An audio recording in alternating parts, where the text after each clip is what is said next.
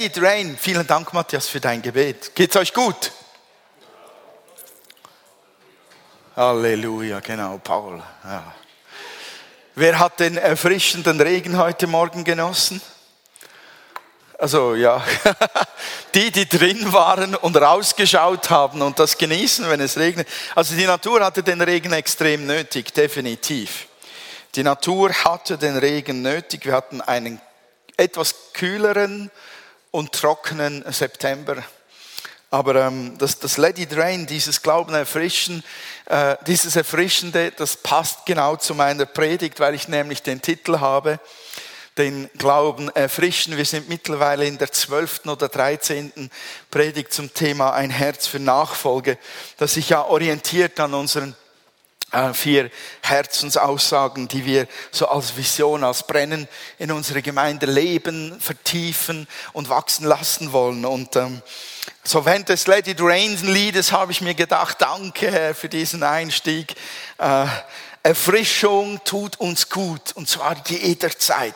Es gibt einen Mann in der Bibel, der hat diesen berühmte Sätze oder dieses berühmte Wort ausgesprochen. David hatte in einer Situation, die jetzt eher negativ belastet ist, dieses Wort ausgesprochen, nämlich wo er gesündigt hatte und umkehrte und eine Erneuerung suchte. Er hatte gesagt, er schaffe mir Gott ein reines Herz und erneuere in mir einen festen Geist das Thema Erneuerung oder Erfrischung oder den, den Glauben bewahren oder die Nachfolge bewahren. Darum geht's mir heute Morgen etwas. Und es geht mir nicht nur darum, dass man von irgendwo herkommen muss, wo man deprimiert ist oder Schuld und Sünde mitbringt und sich in dem Moment sagt, ich muss eine Erfrischung haben, sondern jeden, jeden Einzelnen möchte ich heute Morgen abholen. Und ganz ehrlich, wisst ihr, wovon ich träume am Ende dieser Predigt? Dass ich einen Aufruf zur Erfrischung mache. Und hier vorne füllt sich der Platz mit hungrigen Herzen nach Erfrischung. Das wäre mein, mein Traum für heute Morgen. Ich möchte mit euch das ein wenig anschauen. Weshalb, weshalb brauchen wir Erfrischungen? Ich glaube, dass wir als Nachfolger Jesu immer wieder so Momente nötig haben, wo wir unseren Glauben, wo wir unsere Nachfolge erneuern, festigen oder erfrischen lassen. Einfach weil wir Menschen sind. Wisst ihr, warum der Paulus uns sagt, wir sollen uns ständig mit seinem Heiligen Geist neu erfüllen lassen? Wenn du ja einmal voll bist, dann bist du voll, oder? Da geht nichts mehr rein. Der Umkehrschluss ist, es läuft irgendwo wieder heraus. Wir lecken, wir haben Lücken, wir, wir sind wie Siebe, es läuft immer irgendwo hinaus. Wir haben Lecks, wo es rausläuft. Das ist nicht nur schlecht, es ist manchmal ein Segen für viele andere Menschen, aber wir brauchen dieses gefüllt werden immer wieder neu, weil wir auch wieder davon verlieren. Es gibt so ein paar gute biblische Beispiele von großen Vorbildern, die dieses erfrischt werden oder dieses erneuern oder die Nachfolge festigen vorgelebt haben. Das fängt schon im Alten Testament an. Da gibt's einen Josua, den wir vielleicht sogar kennen, eventuell aus der Sonntagsschule oder aus der eigenen Bibellesung. Und Josua war ja der Mann, der das Volk nach, nach das, in das gelobte Land hineinführte. Und nachdem sie über den Jordan gingen, durch den Jordan gingen, nicht über den Jordan, durch den Jordan gingen, da hat er das Bündnis erneuert von Mose. Und das Bündnis war damals nach über 40 Jahren wieder die Männer zu beschneiden und gleichzeitig das Passafest wieder zu feiern. Dann gab es noch den Nehemia, den wir wahrscheinlich auch alle kennen. Nehemia hatte das äh, Vorrecht, dass er das Volk zurückführte oder ein Teil des Volkes aus der Gefangenschaft aus Babylon zurückführte und die Jerusalemer Mauer aufbaute. Und als die Mauer aufgebaut war und die Tore eingesetzt waren, gab es ein, eine Erneuerung des Bundes, könnt ihr nachlesen in Nehemia 10, ähm, 28 bis 30. Und dann ein neutestamentliches Beispiel für Erfrischungen oder Bundeserneuerungen oder ja, Nachfolge festigen. Solche Momente gibt es auch im Neuen Testament. Man sieht es nicht auf den ersten Blick, aber Jesus ermutigt uns, den Bund, den er geschaffen hat, diesen Blutsbund regelmäßig zu erfrischen. Er sagt es nicht so explizit, er sagt einfach in dem Moment, wo er das Abendmahl einführt, sagt er, dies tut zu meinem Gedächtnis oder das tut regelmäßig, damit ihr euch an mich erinnert und was ich für euch getan habe. Ich einen Bund geschlossen mit euch. Und wenn ich mich daran erinnere, an das, was Jesus getan hat, dann kommt in mir automatisch der Wunsch auf zu sagen, Herr, auch ich, ich gehöre weiter zu dir. Ich bleibe dabei. Das ist unser Bund, den wir zusammen haben. Der wird wie erfrischt in so einem Moment. Deshalb genieße ich auch jedes Abendmahl und es wird niemals Routine sein, weil es so tief ist, was darin steckt. Und dann gibt es so Dinge, die uns Menschen einfach geschehen im Laufe ähm, unseres Lebens. Jede Vision, jeder Fokus, jedes Ziel ähm, braucht immer wieder eine Erneuerung. Ich weiß nicht, wenn wir diese vier Herzen hier nicht hängen hätten, ob wir sie noch auswendig wüssten, wenn ich nachfragen würde.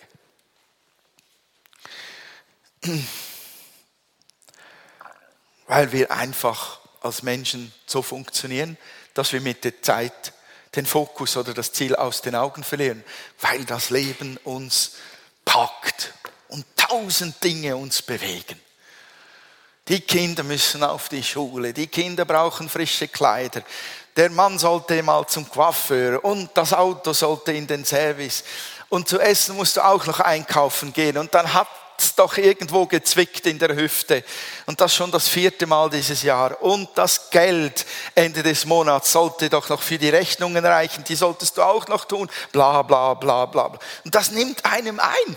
Und dann hat man die Tendenz, die Vision oder den Fokus aus den Augen zu verlieren. Und das ist auch geistlich so. Es gibt fantastische Gemeindevorbilder, wo wir Briefe davon haben in der Bibel, die strahlend sprechen über diese Gemeinden. Und die haben den Fokus, das Ziel und die Vision auch aus den Augen verloren. Wovon rede ich? Ich rede zum Beispiel von den sieben Gemeinden, die Jesus anspricht in der Offenbarung des Johannes. Sieben Gemeinden. Und wenn man diese ähm, Beurteilungen liest von diesen sieben Gemeinden, wo sie geistlich stehen, sind von sieben Gemeinden, die gut gestartet haben, mit einer Vision im Herzen, noch zwei auf die Vision ausgerichtet. Fünf sind innerhalb von wenigen Jahrzehnten, 40, 50 Jahren, von ihrer Vision abgekommen. Zum Beispiel Pergamon hatte theologische Probleme. Laodicea fehlte die Leidenschaft. Thyatira, Irrlehre, Verführung hatte sich in der Gemeinde breit gemacht. Alle anderen haben Routine eingeholt und waren dem Namen nach Christen aber nicht in Wahrheit in der Gemeinde Sardes. Und diese Gemeinden waren begleitet, belehrt, vertieft, geistlich weitergebracht worden von nicht irgendwelchen Gurken, geistlichen No-Names. Da waren Paulus und Timotheus, die, die für diese Gemeinde gesorgt hatten und sie ähm, weiter aufgebaut und gebildet hatten und mit Zeichen und Wundern dort gedient hatten. Und dann gibt es eine Gemeinde, das tut mir richtig weh, wenn ich dort lesen muss, dass, dass doch Jesus über diese Gemeinde sagt, die von Paulus selbst gegründet wurde, diese Gemeinde in Ephesus. Aber ich habe gegen dich, dass du deine erste Liebe verlassen hast.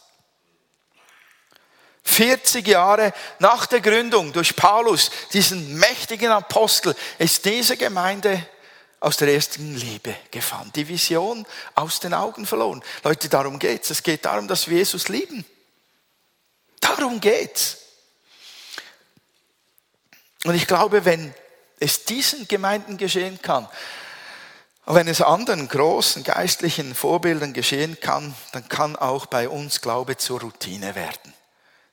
Da müssen wir einfach ehrlich sein und sagen, wir können satt und fett und blind und taub werden.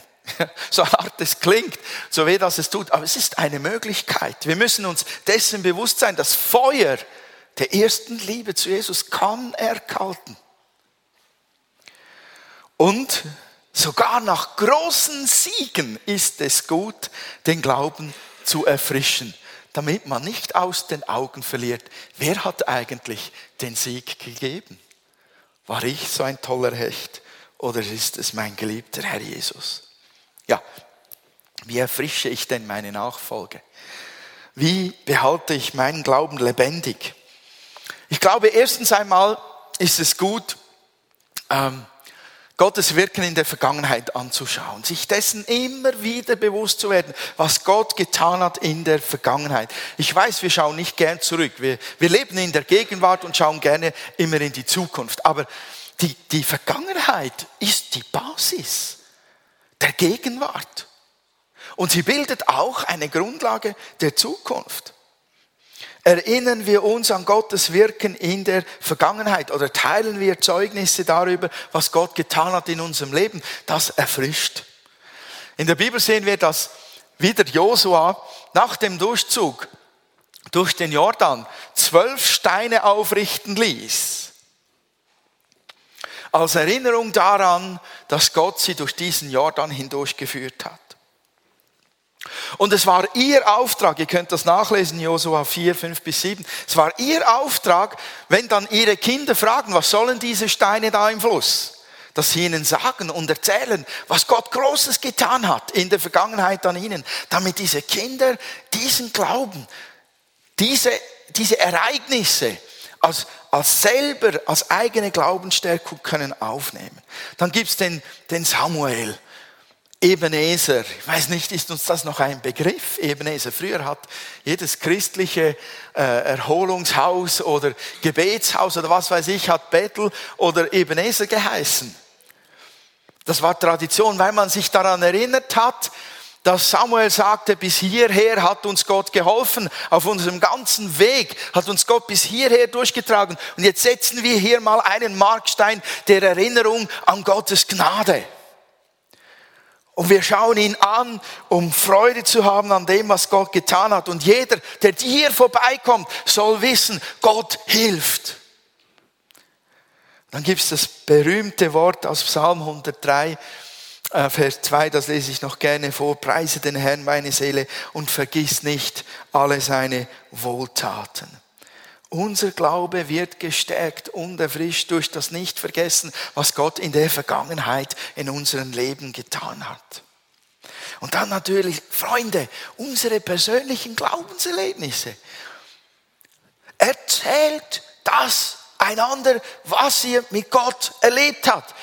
Egal, ob es das Finden eines Schlüssels ist oder ob jemand taubes hörend geworden ist. Alles ehrt Gott, was er auch getan hat und weiter erzählt wird. Eure Bekehrungsgeschichten, euer Durchtragen Gottes durch Schwierigkeiten, Gebetserhörungen, eigene Entwicklungsschritte und so weiter, zeugt davon, erzählt einander davon. Das ist so ermutigend. Ich habe in meinem Konzept unten angehängt bei der Vertiefung, beim Konzept für die Kleingruppe. Ich weiß nicht, ob ihr in den Ferien überhaupt Kleingruppe habt. Ich habe auf jeden Fall ein Konzept gemacht. Dort habe ich reingefügt in Klammern, erzählt doch ein andermal eure Bekehrungsgeschichten und schaut, was geschieht. So ermutigend. Und dann das zweite, lebt mit Gott in der Gegenwart. Ja, das ist so eine knackige Sache. Risiko nehmen, den Glauben praktisch umsetzen. Leute, nichts hält so lebendig wie die Herausforderung. Und manchmal nervt sie so gewaltig auch mich. Ich würde gerne mal so für ein halbes Jahr in Alaska in einer Schneehöhle auf 3000 Meter Höhe, natürlich voll beheizt, mit einem schönen Warenlager, so Bärenschinken und Lachs im Lager. Aber ich würde mich gern mal so auf, auf 3000 Meter Höhe verkriechen in so einer Höhle und sagen, Herausforderung, lass mich, lass mich in Ruhe. Ja, jemand sagt, das wäre eine Herausforderung für mich, ein halbes Jahr lang in einer Höhle sein. Ja, so sind die Vorstellungen von Herausforderungen unterschiedlich. Nichts hält so lebendig wie Herausforderung. Ich sage nicht, dass es so sein muss. Also wer es nicht sieht, wer den Podcast, Podcast hört, ich habe da ein Kind an einer Felswand, was auf einem sehr schmalen Weg unterwegs ist und abstürzen könnte, mit einem Schild darüber, dass ähm, Menschen nicht auf diesem Weg laufen sollten. Ich meine es nicht unbedingt diese Art Herausforderung, sondern auch solche, die ein Stück weit überschaubar sind, wo es vielleicht nur ein Moment der Streckung benötigt, ein Moment des Wagnisses und man kann es schaffen.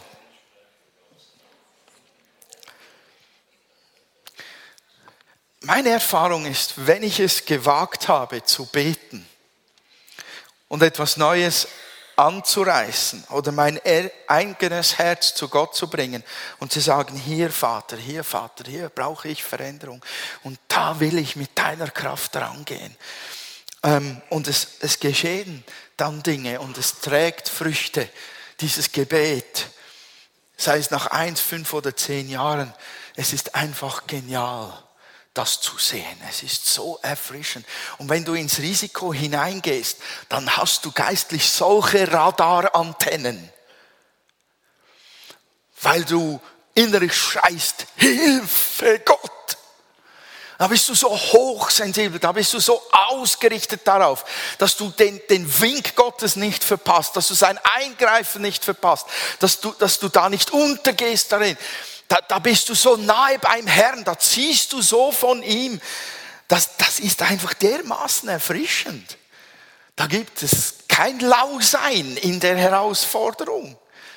Die Sache in sich mit Risiko packt einem. Und wisst ihr, es ist biblisch. Jesus hat seine Freunde, seine Jünger, seine Nachfolger im Training, während des Trainings schon ausgesendet und hat gesagt, tut dasselbe, wie ich getan habe, heilt die Kranken, weckt die Toten auf und predigt vom Reich Gottes, treibt die Dämonen aus und das alles ohne die Taufe im Heiligen Geist.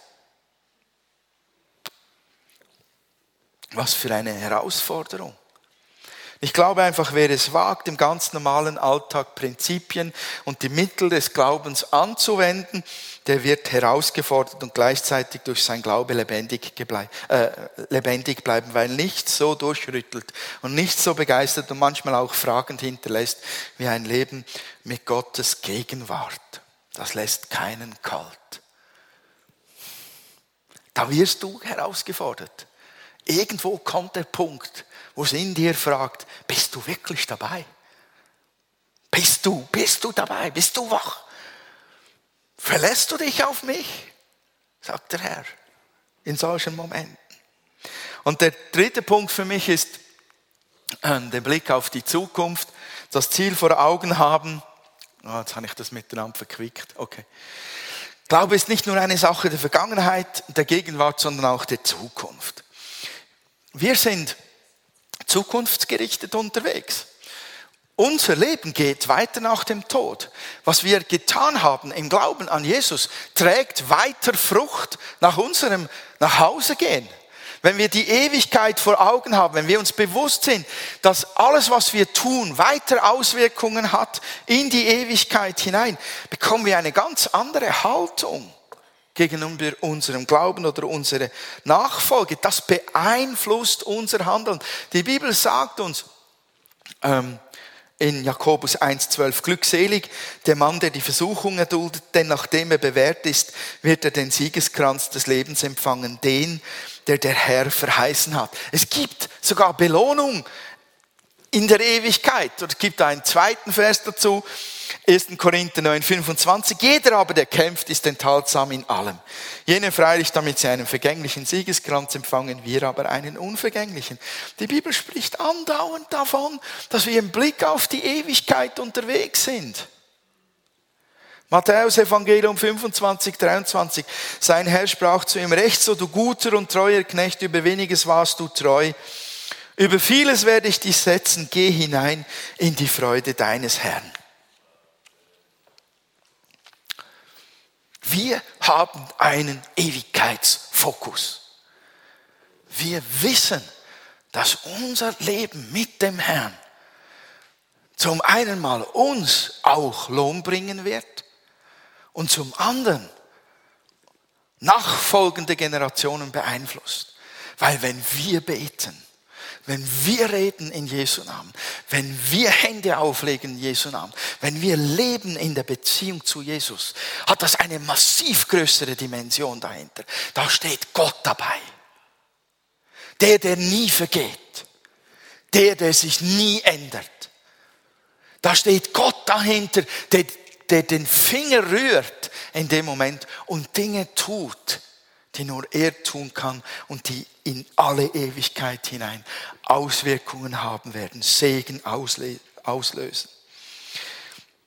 Wenn wir uns bewusst sind, dass wir in die Ewigkeit hinein investieren, wenn wir beten und wenn wir spenden, wenn wir Menschen investieren, sie lieben und aufbauen, wenn wir wissen, dass unser Handeln Auswirkungen auf die Ewigkeit hinaus hat, dann glaube ich, dann wollen wir auch, dass unser Glaube, unsere Nachfolge frisch bleibt oder erfrischt wird. Und zwar immer wieder. Und dann gibt es noch einen letzten Punkt für mich. Es ist doch gar nicht so einfach, den richtig zum Ausdruck zu bringen. Erfrischung beginnt mit täglicher Reinigung, nicht nur mit einem Frühlingsputz. Und dieses Bild habe ich genommen, weil, man könnte jetzt mal sagen, die Eltern haben ihr Kind aber schwer im Griff. Die Eltern haben es gut, da putzt das kleine Fünfjährige schon. Die Mama und der Papa sitzt im Sofa, Kaffee und sagt, dort hinten hat es noch etwas Staub. Kleine geht los.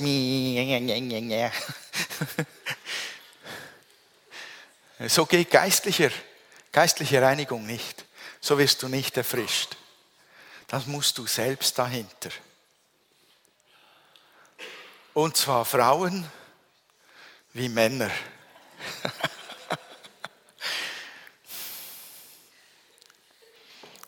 Was meine ich mit dieser täglichen Reinigung? Ich möchte mal fragen, wie oft muss man eigentlich zu Hause abstauben oder den Boden saugen und, und aufnehmen. Wer, keine Tepp, wer, wer einen Teppichboden hat, der muss nur Staub sagen. Aber wie oft, wie oft muss man das machen, damit es nicht verdreckt? Irgendeine Zahl laut hinausgebrüllt. Habt ihr kein Zuhause, das geputzt ist? Einmal in der Woche. Wow, ich sehe den Staub täglich runterrieseln. Weg damit. Weg. So, habt ihr das auch schon gehabt? Wenn die Sonne so reinscheint, so voll Power, dann siehst du die, die Staubwand wie eine Lawine fliegt sie durch den ganzen Raum und will sich hinsetzen. Ja, kein Problem, mach du das einmal in der Woche. Also sagen wir mal oft. Oft. Die einen sagen zu oft. Und da gibt es solche, die sagen nicht oft genug. Ich putze fürs Leben gern. Was passiert, wenn wir nicht regelmäßig abstauben? Es gibt so eine Schicht drauf. Und Staub hat ja so eine spannende Eigenschaft. Staub bindet Unsichtbares ähm, was in der Luft herumfliegt. Und dann gibt es mit der Zeit so eine klebrige Masse.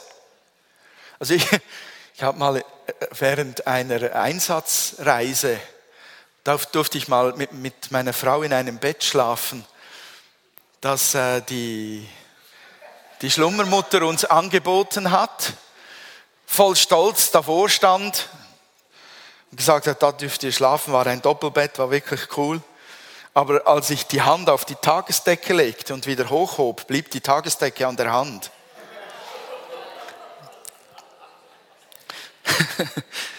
Könnt ihr euch vorstellen, wie wir in dieses Bett hineingekrockelt sind? Ganz vorsichtig. Staub verklebt. Es gibt eine Schicht darauf, verbindet sich, der Dreck verbindet sich mit anderen Molekülen, was auch immer da herumschwebt und es gibt eine klebrige Schicht. Und ich habe den Eindruck, wenn wir, es ist für mich ein Bild, wenn wir in den Glaubensdingen oder in unserem Alltagssein als Menschen, wenn wir die Dinge, die uns in der Nachfolge oder im Glauben belasten und unseren Glauben von Frische zu Abgestandenheit, zur Müdigkeit, zur Kraftlosigkeit hinüberziehen, dass diese Dinge, dieses, dieses Fragen, Warum Gott? Weshalb Gott? Weshalb ist es nicht so gewesen? Warum hast du nicht eingegriffen? Ich verstehe dich nicht. Wenn wir diese Dinge nicht bearbeiten, das sind die ganz normalen Alltagskämpfe, wenn wir die nicht abstauben, wenn wir die nicht dem Herrn bringen und innerlich zur Ruhe kommen und diese Dinge lösen, dann verklebt das unser geistliches Sein, das verklebt unsere Nachfolge, das macht sie zäh und belegt uns geistlich mit einer Schicht, die man nur als Schmutz bezeichnen kann, auch wenn es nicht Sünde ist. Muss ja nicht immer Sünde sein. Es kann eine, eine Last sein, ein, ein, etwas, das uns wie Kaugummi am Ort kleben lässt und auf keine Art und Weise frisch werden lässt. Wir brauchen eine Bearbeitung von diesen frischen Hindernissen, weil sich sonst geistlicher Schimmel ablagert. Wir brauchen Erkenntnis, wir müssen dem nachgehen. Wir brauchen dort drin das Bekenntnis, die Vergebung, die Veränderung und das Wegputzen dieser Dinge. Selbst wenn sie nicht gelöst sind, alle, geht das. Niemand kann dauerhaft erfrischt im Glauben leben, ohne die inneren Diskussionen und Kämpfe zu bearbeiten. Das geht nicht. Weil wenn dann mal eine Erfrischung so vom Herrn kommt, er ist ja der Erfrischer, und sie so auf einem hineinknallt und es haut einem um. Und diese Dinge sind nicht gelöst. Dann bist du zwar einen Moment lang erfrischt, aber am nächsten oder übernächsten Tag oder eine Woche später bist du wieder im selben Klump, Sumpf am Kleben.